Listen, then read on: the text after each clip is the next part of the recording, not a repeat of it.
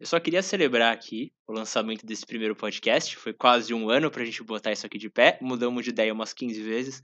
Mas eu queria dar muitas boas-vindas a você ao nosso primeiro episódio do Sinápticos. Hoje o assunto é: será que quem compra seus males espanta? Ou será que não? Hoje a palavra está com o Lucas Macedo, o nosso moderador.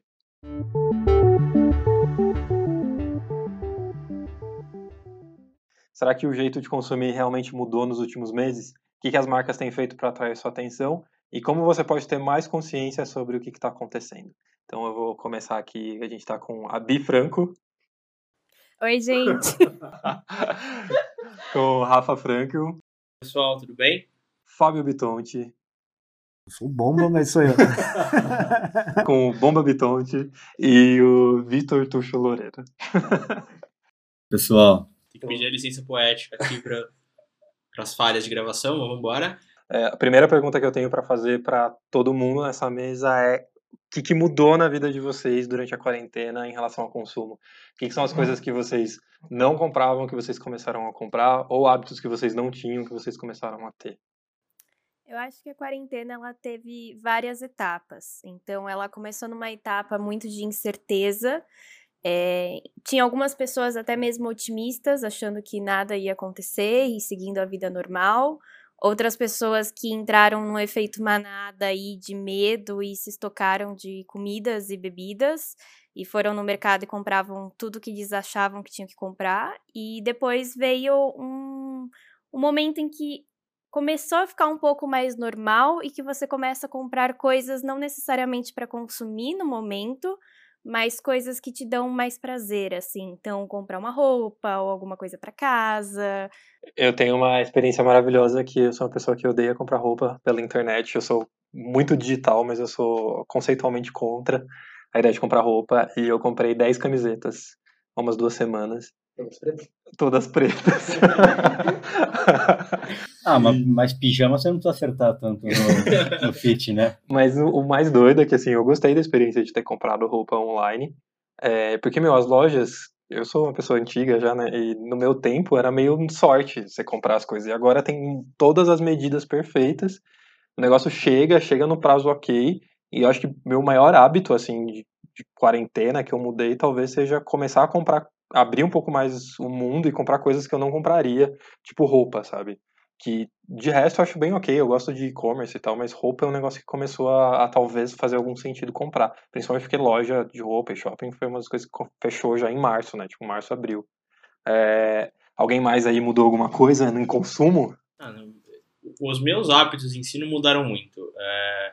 Eu já não era exatamente uma pessoa muito consumista, mas o que aconteceu comigo não foi nenhuma surpresa com os meus hábitos, foi com os hábitos dos outros. Eu lembro que quando começou a pandemia, é, eu parei para pensar, na minha lógica básica, eu achei que ninguém fosse gastar mais. Aquela coisa do o risco de tudo aumentou, as pessoas vão poupar, vão guardar para gastar com papel higiênico, o que seja. Mas vão economizar para outra coisa. E aí a primeira coisa que aconteceu foi você ver, especialmente no mercado financeiro, a, todas as empresas que mexem com e-commerce explodindo contra qualquer coisa que eu, pelo menos, pudesse imaginar, numa tendência de que as pessoas começaram a descarregar estresse nas compras. Então foi muito além do racional, né? É, a, o pessoal já com, é comum descarregar, né, o estresse do dia a dia comprando coisas. Só que a gente acabou focando isso muito mais no e-commerce, já que ninguém tinha nenhuma outra solução. É que eu acho também que tem uma questão que lá no começo as pessoas estavam meio que com medo do, do caos e do fim do mundo e, e, tudo mais. Eu tive que comprar um notebook, né? Porque eu estava muito em pânico de trabalhar em casa e o meu antigo estava horrível, eu não ia conseguir mais mandar para assistência. Teve notícia de que em São Paulo os shoppings iam fechar e daí eu precisei comprar um novo. E eu vi, assim, eu, eu conversei com a vendedora da loja e ela estava falando que não tinha mais notebook para vender, assim, que não tinha mais estoque eu acho que também teve esse movimento de todo mundo meio que se preparou para o longo inverno que estava chegando, todo mundo foi para a loja comprar tudo. É, tem umas pesquisas, a gente estava lendo um, um, relatório da, da Nielsen falando sobre aumento de, sei lá, quase 600% em compra de álcool em gel, assim, que era um negócio que em março ali, abril, explodiu. Mas eu acho que também tem esse movimento das pessoas comprarem coisas de medo de não encontrar ou de não ter mais onde comprar mesmo. E beleza, tem o e-commerce, mas num primeiro momento corre todo mundo para a loja e tenta comprar o que dá para comprar, sabe? Não, era para montar estoque. Sim, nessa largada sim. A minha sensação é que no começo as pessoas compravam itens tipo de base, assim. Então, alimentos, é, produtos de limpeza e etc. E com o tempo, elas foram começar a comprar coisas que davam prazer. Eu precisei comprar uma webcam nessa durante essa quarentena, né? Bom adepto à videoconferência. E eu consegui concluir essa tarefa depois de quatro meses de procura. Qualquer site brasileiro é, ou até mesmo internacional, você só conseguia comprar de uma marca confiável, que não fosse de uma importação paralela, é, por preços absurdamente caros, gente vendendo a sua usada para realmente conseguir algum dinheiro é, de oportunidade aí, mas da maneira convencional demorou bastante para os produtos voltarem para o estoque. Bomba, tem alguma coisa na quarentena que você precisou comprar? Bom, eu, quando, quando, começa com bom é porque. Fora, fora anilhas e. apetrechos para academia, mas depois vamos entrar nisso aí. É, eu estou adepto agora à política do desconto na, nos sites, porque eu não sei se vocês perceberam, mas todo dia, por exemplo, eu entro em algum site de venda de roupas ou sapatos etc. Como começou muito a demanda pela compra online, se você entra todo dia, lógico, isso aqui fica até como dica para todo mundo. Se você entra todo dia, algum produto do jeito que está funcionando hoje, a venda online, que nem BTOW, que é B2W, etc. Alguma das lojas vai ficar com estoque baixo. Na hora que ficar com estoque baixo, ele vai vender pela metade do preço. Eu não sei se eu posso falar a marca, mas eu, por exemplo, comprei um Crocs. não precisava ter Pô, eu amo Crocs. E já a primeira polêmica do episódio é que todo mundo odeia Crocs, eu acho maravilhoso. mas comprei o Crocs pela metade do preço. Só que era o Crocs branco de médico.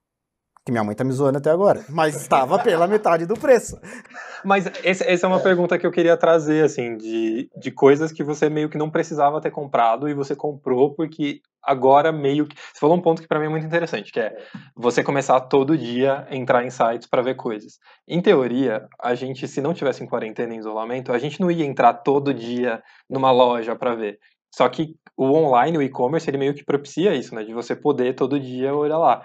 Você meio que precisava comprar Crocs ou é um negócio que. Ah, oportunidade? Era um negócio que eu tava já averiguando há um tempo, tomando coragem para comprar. comprar um tomando coragem para comprar, né? E aí eu soube que meu amigo Rafael Frankel era um adepto do uso dos Crocs. Eu? Desde quando? Repito, e... Deus me livre. Ele falou que era muito confortável e eu Caí na tentação, falei, agora eu preciso de um Crocs, mesmo não precisando. O chinelo pergunta, você vai revender por quanto? Agora eu posso revender pelo dobro do preço. Então, mas você falou uma coisa que eu queria pegar, na verdade. É, a gente tem um negócio em neurociência que a gente chama de super recompensa. Super recompensa é alguma coisa que nos traz um prazer, pelo menos em termos cerebrais, tão alto que a gente não consegue substituir com outra coisa. Isso acontece muito com criança e videogame.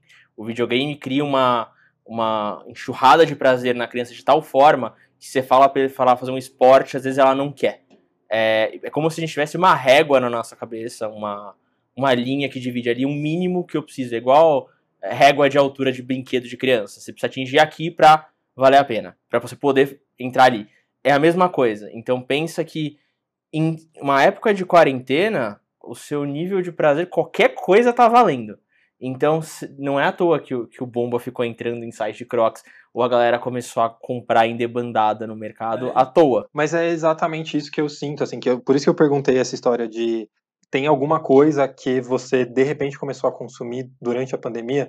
Porque eu penso que, cara, muito possivelmente eu não, não compraria 10 camisetas, assim, não, eu também não sou uma pessoa muito consumista nem nada, mas eu acho que a gente fica tão procurando esse tipo de prazer através do consumo e, e, tem tanta facilidade de consumir que meio que você vai, né? É algum tipo de recompensa ali que você já vai ter. O que eu acho engraçado é o comportamento de você começar a procurar todos os dias pela loja, porque se fosse numa loja física, a gente possivelmente não ia fazer isso, né? De ficar procurando. A gente até aceitaria um preço maior ou qualquer coisa.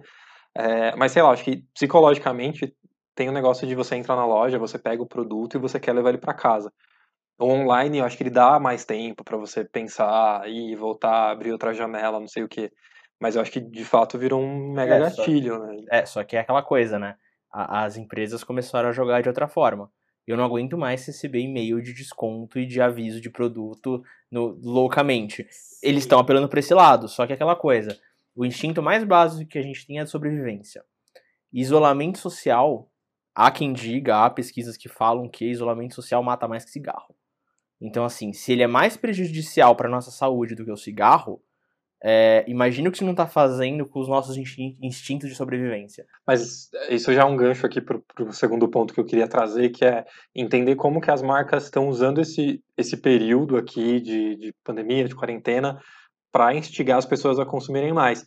Eu acho engraçado esse ponto que você trouxe, porque sim, eu entendo que a gente precisa, a gente tem esse instinto né, de grupo, e a gente quer fazer parte e tudo mais, e quando você está em quarentena, você perde isso, mas eu acho muito interessante como a gente desconta isso em consumo, né?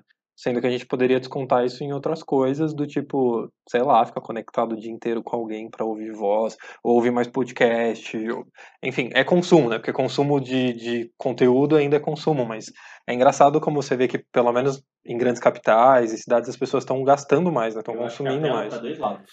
Você tem uma fraqueza de controle aí que é, é, é- é inevitável pelo fato do isolamento, você está muito sozinho, você quer achar prazer em alguma coisa, e, e as empresas apelam muito, e foi o que eu falei do desconto, para aquela questão da escassez. Então, assim, ó, esse desconto só vale até amanhã. Você já tá frágil, você já tá fragilizado, você já tá com o seu psicológico meio abalado, você tá caçando o que fazer, o que comprar para te dar um prazer. Vem lá e fala, então, se até amanhã, Tó, show me the money. O dinheiro tá aqui, meu cartão de crédito. Leve meu dinheiro. E o contraponto dessa, dessa atitude das empresas é, fica um convite para quem tiver um pouco mais de calma de não comprar na hora, abandona seu carrinho cheio, fecha a aba, provavelmente aquela marca vai te mandar um e-mailzinho depois falando olha, você não comprou o que estava no seu carrinho, que é 10% de desconto. É, Eu já vi história de amigo falando que fazia muito isso, mas não para ganhar o desconto, mas só como um jeito de, de tentar suprir um pouco a necessidade de comprar, do tipo, ah, você tá ansioso e você quer descontar em compra. Então você vai lá, entra numa loja que seja super cara, mas que você goste, enche o carrinho das coisas que você quer e fecha. Porque às vezes o ato de você encher o carrinho, de escolher os produtos, ele meio que já dá uma sensação de que você tá de alguma forma comprando, sabe? Então acho que é um bom Pra você repensar pra ver se você precisa mesmo daquilo. Exato. Mas Pode falar. eu acho que a gente tá falando que, tipo, ah, as pessoas estão comprando, comprando por impulso, mas é muito mais do que simplesmente comprar por impulso. As pessoas estão comprando coisas diferentes para procurar um prazer diferente. Então, coisas para casa, que elas ficavam pouquíssimo tempo em casa, agora elas compram.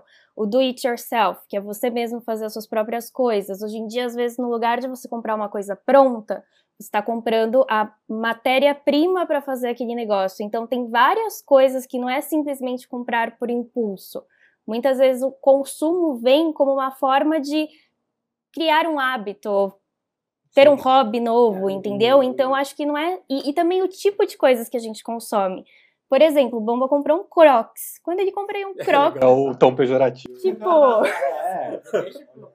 Não, é que ele não compraria um Crocs provavelmente fora a pandemia. Moletom, cara, moletom tá super em alta pras meninas. E pros homens também. Provavelmente também. E Moletom não, é é que tipo, moletom é uma coisa que eu nunca compraria e eu já comprei na quarentena. Só então eu acho deixar- que o estilo de produtos mudou muito. Não, é Não, simplesmente não, uma impulsividade por comprar. Para mim, o- um consumo que eu perdi por completo é aquele impulso final na, na fila do caixa.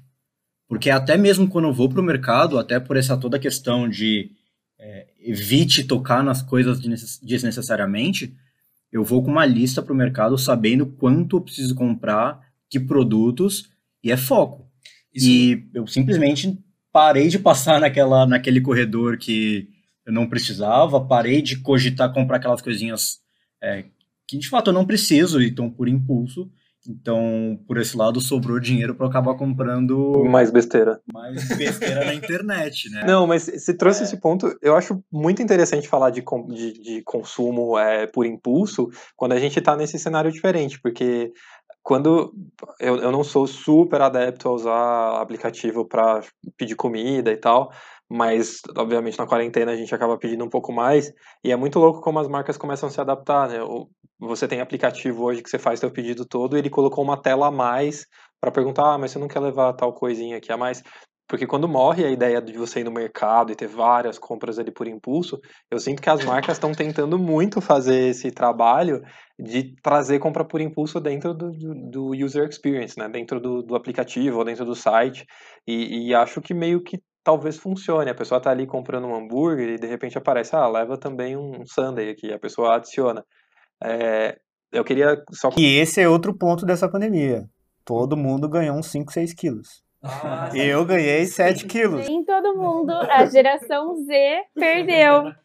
Eu só queria, eu só queria dizer antes de continuar que nenhum Crocs foi ferido na gravação desse podcast. mas eu, eu, queria só botar uma, uma, um parênteses, uma, uma coisa uh, curiosa que eu peguei, inclusive, quando eu pesquisava pra gente falar aqui hoje.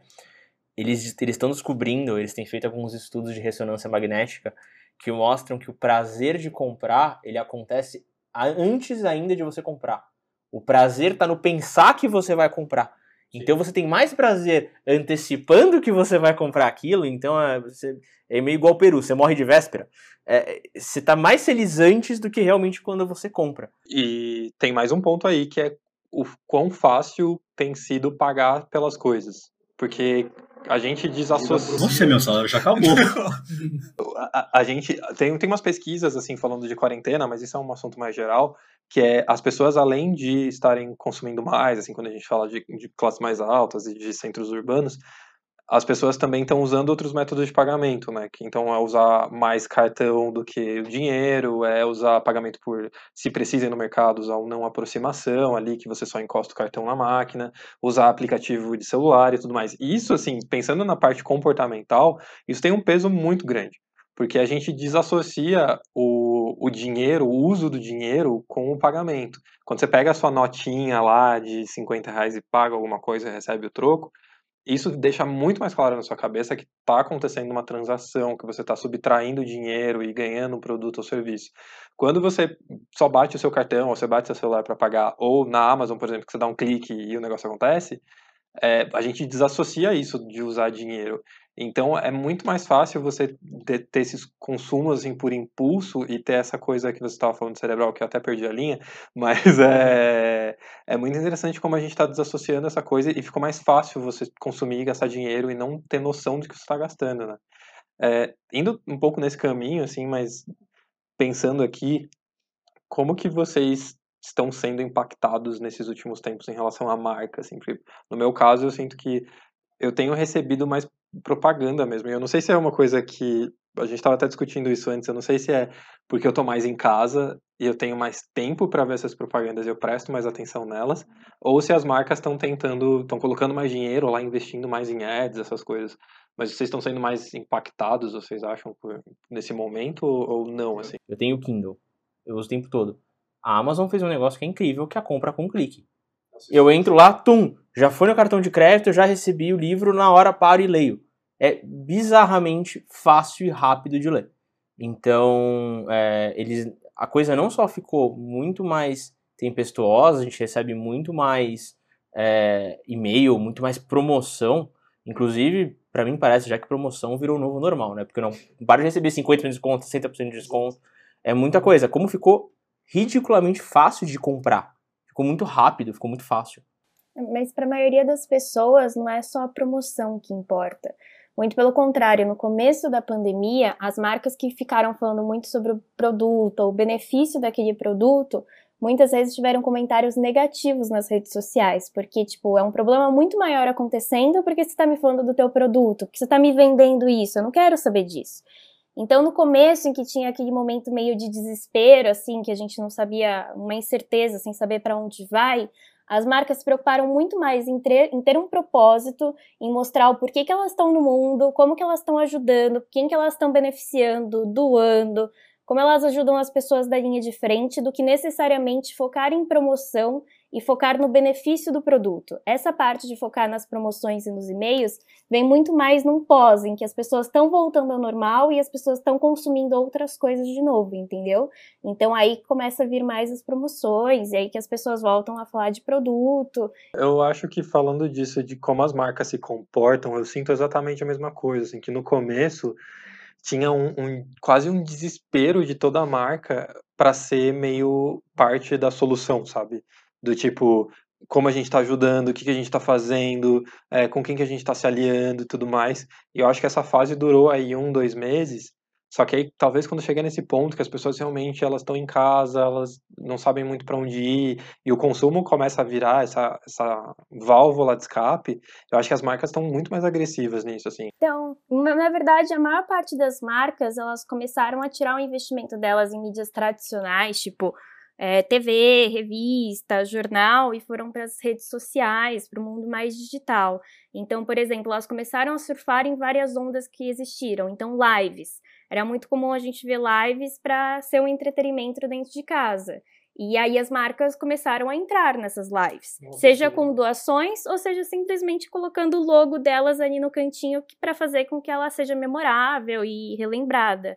Então acho que que o papel das marcas nas redes sociais mudou muito. E a, a, gente também, como a gente lida com a rede social, mudou demais. Você está no trabalho, às vezes você viu um anúncio. Se esse anúncio tinha algum áudio, dificilmente você ia colocar aquele áudio para tocar, ou você abrir aquele anúncio em tela cheia, porque, cara, eu tô no trabalho, a pessoa que tá do meu lado vai ver. Mas a partir do momento que eu tô trabalhando em casa, eu tenho liberdade, posso ouvir o anúncio inteiro se me interessar. Então eu fico mais tempo nas redes sociais e, consequentemente, eu acabo sendo mais impactada de outras coisas. E eu acho que o e-commerce não é um negócio novo, mas eu acho que tem alguma, algum pé atrás. Mas eu acho que nesse cenário que você está falando de, ah, eu estou trabalhando em casa, eu recebi um anúncio, eu acho que é muito mais fácil eu pensar que é só arrastar para cima, dar dois cliques e eu comprei. É, diferente para mim quando eu pensava, por exemplo, que eu recebi um anúncio de, de, sei lá, de uma roupa que seja, e eu pensava em ir até a loja ou alguma coisa do tipo, tinha um processo de decisão muito longo, tinham várias barreiras do tipo, ah, eu vou sair do trabalho e eu vou na loja. Tinham várias coisas desse tipo e agora não mais, né? É, é muito mais rápido, porque você tá vendo ali uma propaganda, você arrasta para cima e você faz a compra. Ou a própria marca vai ficar te enchendo até você comprar. Porque isso que o, o estava falando agora há pouco, de coloca as coisas no carrinho, que em algum momento a marca vai voltar até você. A questão é que eles vão ficar para sempre até você comprar. O que é um, o que, ah, já falando aí de, de coisas para tentar fugir, isso, assim, de tomar cuidado com esse, esse vendaval de e-mails, de SMS, de coisas, porque as marcas elas vão saber o que você quer e elas vão tentar fazer você finalizar a compra. É, eu acho esse um ponto extremamente interessante é a saturação, de fato, é, dos estímulos que a gente está recebendo, porque ninguém gosta de ficar recebendo e-mailzinho de promoção.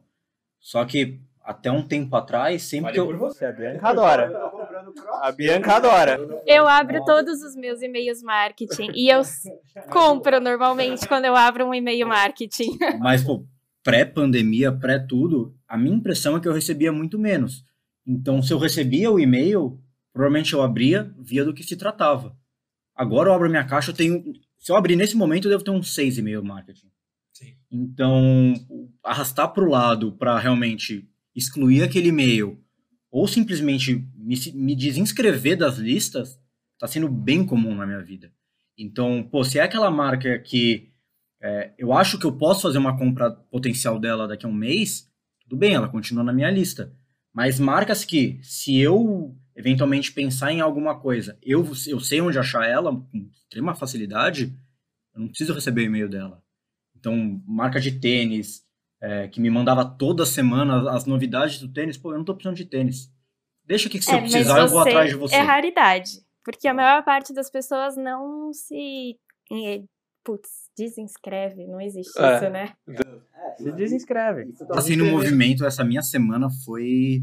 Eu só tô esperando as marcas me mandarem para eu lembrar delas para me desinscrever. Porque tá sendo muito. E eu não sei se eu comecei a reparar mais por todo esse momento, ou se de fato eu estou recebendo muito mais coisas. É, então, essa pergunta que eu queria jogar na mesa, assim, porque eu, fiquei pensando sobre isso esses tempos também, de será que eu estou recebendo mais conteúdo? Ou será que, dado o momento que a gente está vivendo, eu estou prestando atenção mais nesse conteúdo? Porque uma coisa que eu comecei a reparar muito, por exemplo, é, é em publicidade no Instagram, né? Que é uma coisa que eu não reparava tanto que agora, assim, são, são três stories e três stories de, de, propaganda. Então, eu queria ver essa visão de vocês, se vocês se sentem mais compelidos a comprar, se vocês acham que as marcas estão sendo mais agressivas, assim, porque no meu caso é isso, assim, eu acho que sim, Eu acho que o tempo todo eu tô recebendo alguma coisa, é uma loucura, mas eu acho que eu tô recebendo muito esse SMS também, que era uma coisa que eu não recebia, de todo lugar, de todo mundo tentando fazer a gente comprar, sabe? Então, eu queria ver de vocês se vocês estão se sentindo mais compelidos a consumir nesse período. Começou, começou com aquela overdose de lives, né? Sim. Na verdade, assim, é, quando começou a overdose de lives, começou a overdose de marketing em vídeo. Então, só pra você ver o que teve de live de cantor, aquela porrada de marca estampada na coisa, começa aí. Aí começou a overdose de, mar, de, de marketing em live, o pessoal cansou um pouco das lives, né? Começou a dar uma enjoada. É, ficou brutalmente mais marcante. Eu até brinco que parece que a, aquelas assistentes virtuais, igual a Alexa ou a Google, parece que estão ouvindo a gente, porque você começa a falar aqui, daqui a pouco tem uma mensagem no seu celular falando de um determinado produto que você nunca pesquisou na vida e começou a aparecer. Então eles estão escutando. É, mas brincadeiras à parte, eu acho que ficou muito mais brutal. Eu estou recebendo marketing de absolutamente tudo e coisas que eu não recebia tanto antes. E é até compreensível, né? Porque é a forma que as empresas encontraram de aparecer. Só que o que antes disputava a nossa atenção era, sei lá, o vídeo mais engraçado ou a, a, aquela coisa mais interessante. Agora começou uma briga pela atenção também no marketing digital o tempo todo, que já existia. Só que agora vira uma briga de gladiadores, porque todas as marcas de todos os tamanhos, de todos os produtos, estão atacando de todos os lados. Tem um movimento que eu queria até ouvir a opinião da Bi, na real, disso, de como que as marcas que não eram tão digitais assim, como que elas começam a ir, né, pro, pro online. Na verdade, só complementando antes de falar sobre isso, é, tem, sim, eu sinto que tem sim esse investimento maior no mundo digital, mas eu não acho que é só a questão das marcas estarem investindo mais. Uma das pesquisas, uma das matérias, na verdade, do Meio Mensagem, ele fala que nós, como consumidores, estamos engajando três vezes mais do que a gente engajava antes. Ou seja, as, as, visualizações dos anúncios cresceram, mas eu digo engajar, você curtir ou você comentar, tá acontecendo. Então pode ser sim que seja uma coisa que você não prestava atenção tanto, porque antes você só visualizava, e agora, a partir do momento que você começa a engajar, isso começa a ficar mais dentro da sua rotina e você começa a prestar mais atenção. É um dilema do que veio primeiro, né? O ovo ou a galinha. É, e também tem um. E tem um outro fator que não dá para colocar de fora, que é realmente o comportamento humano, né? A gente está num momento muito difícil, está todo mundo num momento muito ruim. E a gente precisa dar uma extravasada e às vezes o consumo é o jeito mais fácil. A questão é que a própria indústria, né, o próprio marketing dá a faca e o queijo para as pessoas. Então é tá lá, tá fácil. Acho que as marcas estão mais agressivas, mas eu acho muito esse ponto mesmo que você falou de a gente também tá tá instigando mais e clicando mais, engajando mais. Então é, é, um movimento que vai ganhando muita força e ainda tem esse temperinho por cima aí de que, no meu caso, eu tô falando por mim, assim, cara, eu tenho consumido mais e algumas coisas que eu consumo eu tenho percebido que são simplesmente para me deixar mais feliz. Porque tem aquela semana que tá horrível e tudo mais, e você vai lá e eu compro incenso, sabe? Tipo, eu comprei um monte de incenso. Então, para tentar resolver as más energias. é, e é isso, é um negócio que, assim, eu poderia não ter comprado, mas eu comprei porque me fez bem naquele momento. E, pô, eu sou de marketing, eu sou da área de marketing, eu sei que é só uma compra, eu sei tudo que tá por trás, mas ao mesmo tempo. Você não liga. É, ao mesmo tempo chega numa hora que você fala, não, eu, eu realmente quero fazer essa compra aqui, mesmo que seja outra coisa, sabe? Mas voltando naquele ponto lá, o que, que você acha dessas marcas que começaram a, a ser mais atuantes, assim? Eu acho que é meio que o oposto, assim. Não sei, vê se você concorda comigo, mas, por exemplo, eu vejo que as marcas menores, porque entrar no mundo digital é muito mais barato e mais fácil. Então, normalmente, marcas pequenas e a média, vai, elas já estavam mais presentes nesse mundo digital, porque é muito mais fácil. Elas vão conseguir entrar no Instagram, mas elas não conseguem comprar um comercial da Globo. Eu acho que esse movimento foi muito maior nas marcas grandes, nas marcas tradicionais, as marcas que estão acostumadas a patrocinar o Jornal Nacional, o intervalo da Globo, sabe? Então, a partir do momento em que ela tira aquele canhão de investimento do Jornal Nacional e coloca no Instagram, imagina aquilo chegando no Instagram, o quanto de investimento isso não é, sabe? O quanto Sim. isso não é forte. E é também a forma como essas marcas maiores elas comunicavam e como elas têm que se adaptar para comunicar no meio das redes sociais, porque Twitter, cara, Twitter é um lugar em que dependendo da forma como você se posiciona, pode só ter uma repercussão super hiper negativa, entendeu? Então eu acho que essa mudança, na minha opinião, ela é muito maior nas marcas maiores e tradicionais do que nas marcas pequenas. É que tem um contraponto nisso que eu estava lendo agora há pouco, eu não sei se era uma pesquisa da McKinsey ou, de algum outro lugar, que é sobre, sobre como também a gente tem consumido marcas não necessariamente marcas menores, mas marcas que não são tão grandes, assim, uhum. tipo, eh, principalmente entrando num nicho, assim, bem específico, mas de produto de beleza, que agora você tem produto de cuidado da, com a pele, de marcas que são muito pequenas, que são um produtor ali, e eu acho que tem muito isso da quarentena, de quando você vai comprar alguma coisa numa loja, tem um, um portfólio ali muito restrito do que, que você está comprando. Quando você, até no mercado, tem 20, 20 marcas de massa de tomate e você vai comprar baseado em vários fatores. Porque o espaço na gôndola não é exato. infinito. Quando você vai para o mundo digital, é você infinito. tem todo o espaço, exato. E aí é interessante ver que algumas marcas menores têm ganhado força, porque você cria uma conexão ali com a marca pequena, não sei o quê, e as pessoas estão comprando, porque na real não faz diferença eu pagar 10 reais de frete para uma marca X ou pagar 10 reais de frete numa marca Y. Então, outros atributos da marca agora começam a fazer sentido, né? O espaço da gôndola perde um pouco de força. Mas eu acho que não é só isso, tem muita questão de empatia. Então, durante a pandemia, as pessoas começaram sim a se preocupar mais uma com as outras. Então, eu começo a ter mais empatia, eu começo a pensar que, putz, se eu não comprar é, do meu empreendedor, meu vizinho empreendedor, quem vai quebrar é ele, e sim. não a marca grande. Então, começa uma, um círculo círculo meio de tipo, putz, deixa eu ajudar as pessoas que são menores, porque são as pessoas que eu conheço. Então eu acho que esse mundo de empreendedores, empresas menores, até um tamanho médio, eles acabaram sendo muito beneficiados com isso, porque eles de certa forma, eles mesmos pediram ajudas. A gente chegou a ver algumas vezes um pessoal falando, gente, cara, eu vou quebrar e não sei o quê. E as pessoas querem ajudar, porque elas se colocam no lugar deles e falam, cara, imagina se fosse o meu negócio quebrando, entendeu? Então, acho que muito mais do que ter várias opções, eu acho que vai para um, um sentido de vou ajudar o menor e porque a empresa grande ela vai aguentar, cara, ela precisa levar muita porrada para ela quebrar, ela vai aguentar. E ainda falando de, de marca, é, também nessas pesquisas que a gente estava levantando, tem um dado muito interessante que é quando você tem um aumento muito grande de volume, assim, num período tão, tão curto, as marcas sofreram com alguns problemas de logística, né, para entrega e tudo mais, mas tem uma, um percentual muito considerável de pessoas que estão aceitando prazos mais longos, porque primeiro elas entendem que é um período diferenciado, mas também porque essas compras online elas deixam de ser essa coisa tipo, ah, entrei e comprei, mas elas viram um negócio de, de você estar tá se programando mesmo. Então, tudo bem chegar daqui a, a um mês algum produto. Não é mais um negócio que Vou você quer comprar. a fala do Rafael. Diga isso por você. eu não, só assim... queria aquele meme do cachorrinho. Comprei agora, fala que vai entregar em sete dias, já tô na janela já. já tô na janela esperando o entregador. Eu tô, acho que eu, eu, não lembro do número de verdade, mas eu acho que eram 68% da população que foi entrevistada ali disseram que estava ok com prazos maiores.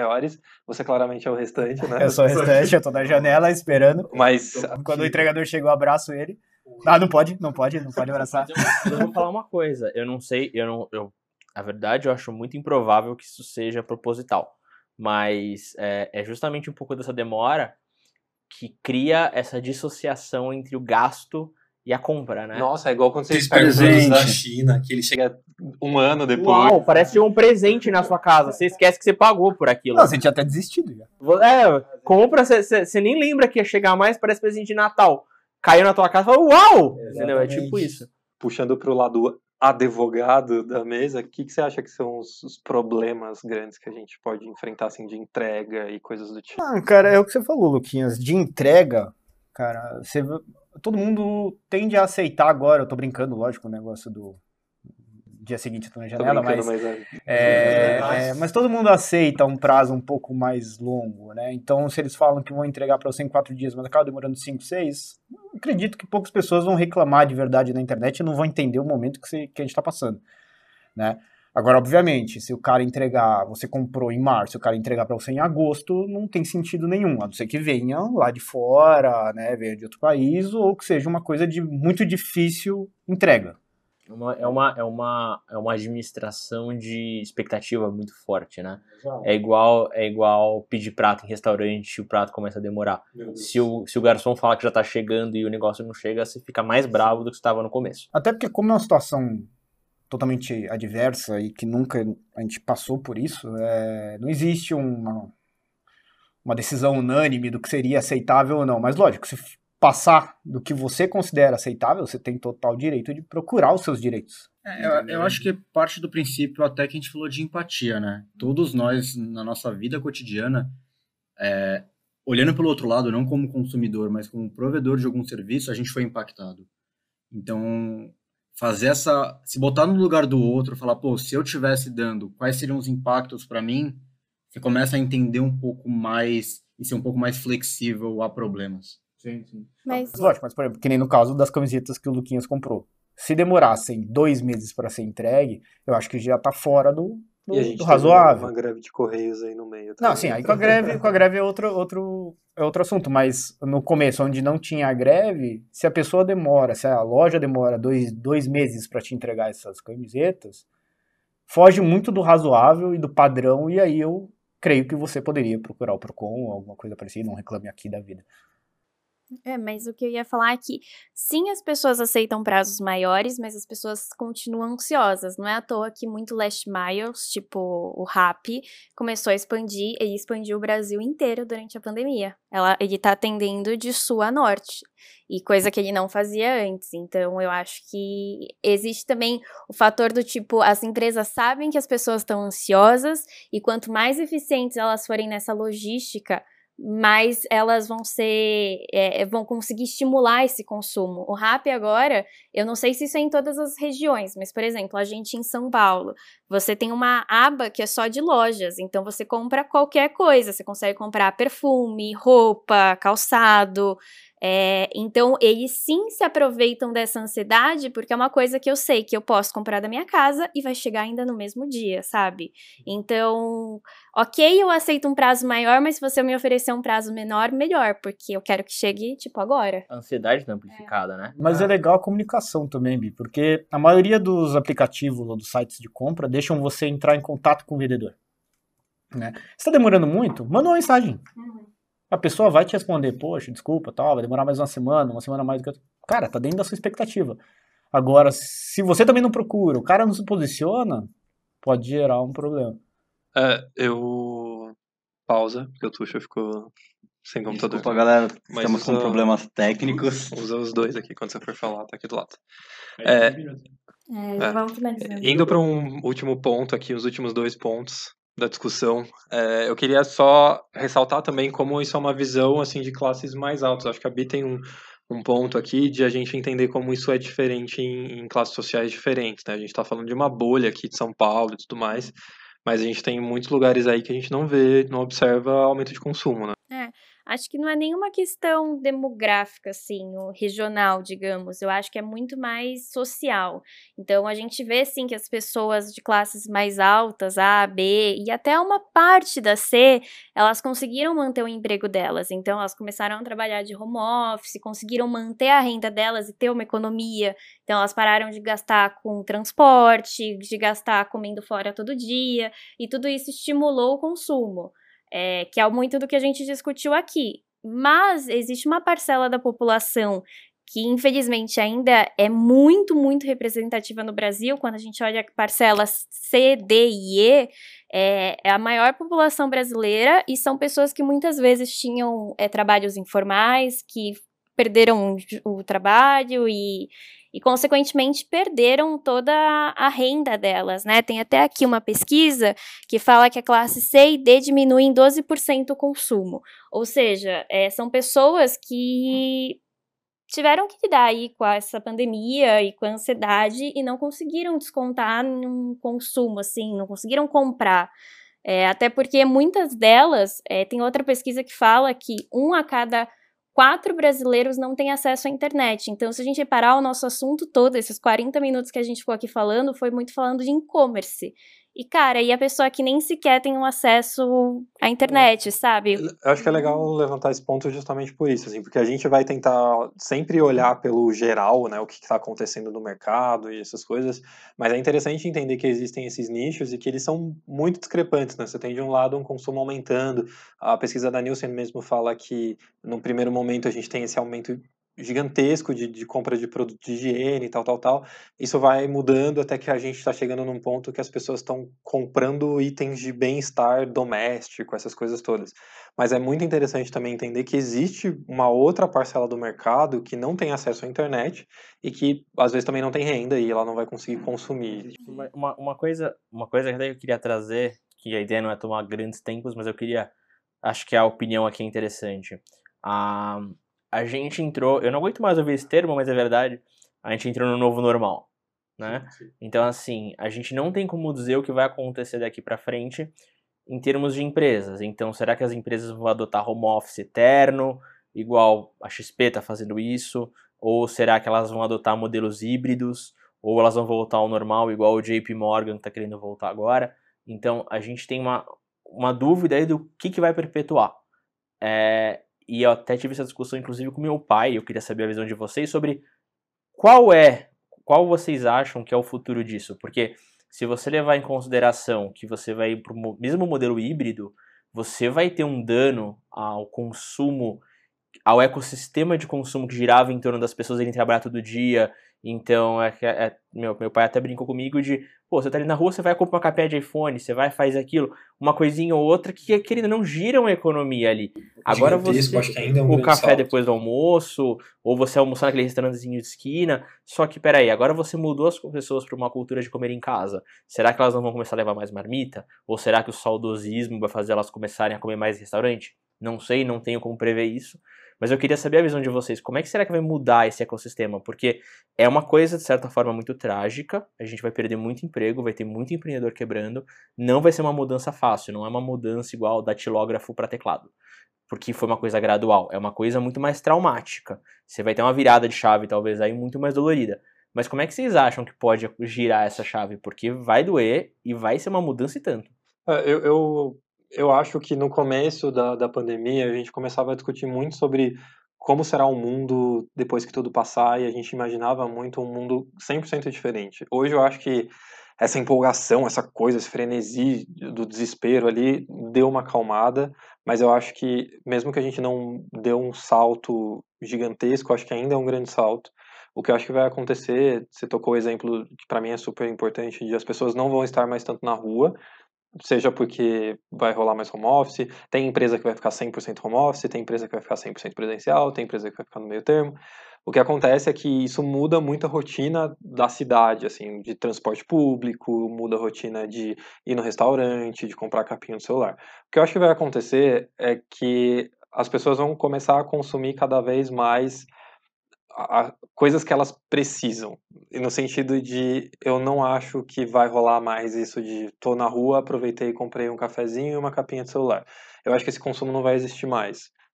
É meio exagerado dizer não vai existir mais, mas eu acho que dá uma caída significativa.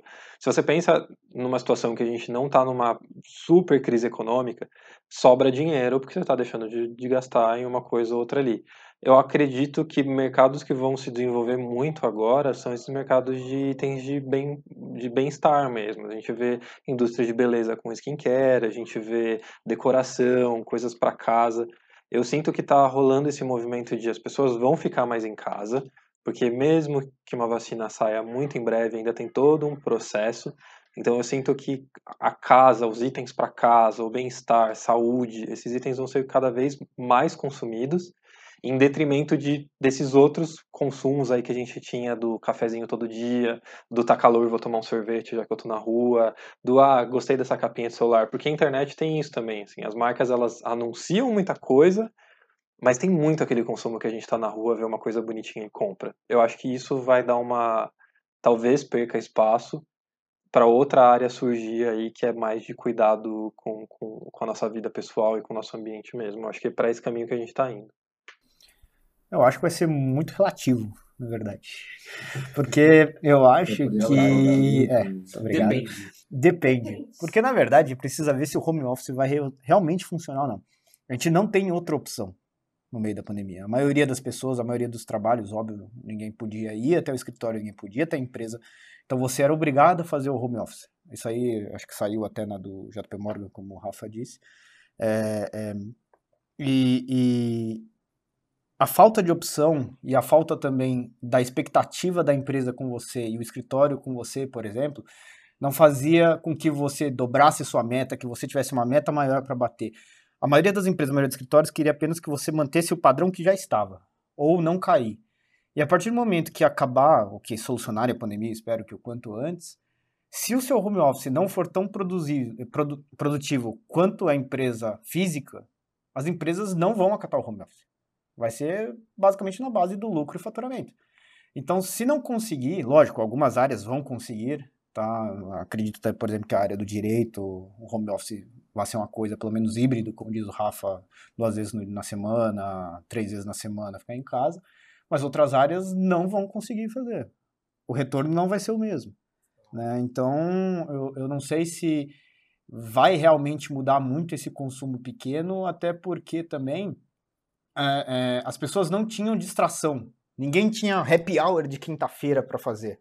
Você não podia sair. A partir do momento que o happy hour da quinta-feira começar às quatro e meia da tarde, eu quero ver como é que fica. Você vai descobrir, a gente vai introduzir novos prazeres na nossa rotina que é. Eu acho que é muito improvável que as pessoas vão ficar presas em casa. Mesmo que a gente faça home office, isso não me impede de sair no finalzinho da tarde, ou de ir na academia, ou de, sabe, ter uma vida fora de casa. Então, acho que sim, tem uma parcela da população que com certeza vai voltar presencialmente, uma parcela que vai voltar híbrida, e é as pessoas que não vão voltar, eu acho muito improvável que elas vão ficar o dia inteiro, todos os dias dentro de casa. Elas vão acabar saindo, e quando elas saem de casa, elas vão tomar um cafezinho, ou vão tomar um sorvete. São sistemas diferentes, né? É diferente, é um pouco diferente, acho. É, o público que sai para tomar um cafezinho na hora do trabalho e quem sai no meio do dia para outra coisa. Mas ainda assim, concordo. Concordo. Não, não dá. É, é uma. É total sem previsibilidade. Não dá para dizer o que vai acontecer com tanta antecedência. E outra, Rafa, como vocês sabem, eu sou viciado em café. Sou louco do café. Quero eu tô café. maluco pra ir tomar café todo dia à tarde na padaria. E não posso. É, Mas quando e, acabar. E acho que só complementando no exemplo do café, que eu adoro falar de café, né? é, tipo, no lugar de talvez também as empresas focarem tanto no, no café que se toma na rua, vocês vão começar a introduzir o café no mercado, um café que você vai fazer em casa. Então, acho que esse, essa, essa maneira da empresa se posicionar muda. Tipo, a Starbucks. Hoje em dia, a Starbucks tem no mercado. Então, eu acho que outras empresas, obviamente, empresas maiores, mas eu acho que outras empresas também podem ir nesse caminho. Bom, acho que a gente conversou bastante coisa. A única, a última mensagem que eu queria deixar aqui é que, segundo a Sociedade Brasileira de Varejo de Consumo, 70% dos entrevistados nessa última pesquisa que eles fizeram pensam em continuar comprando mais online do que faziam antes.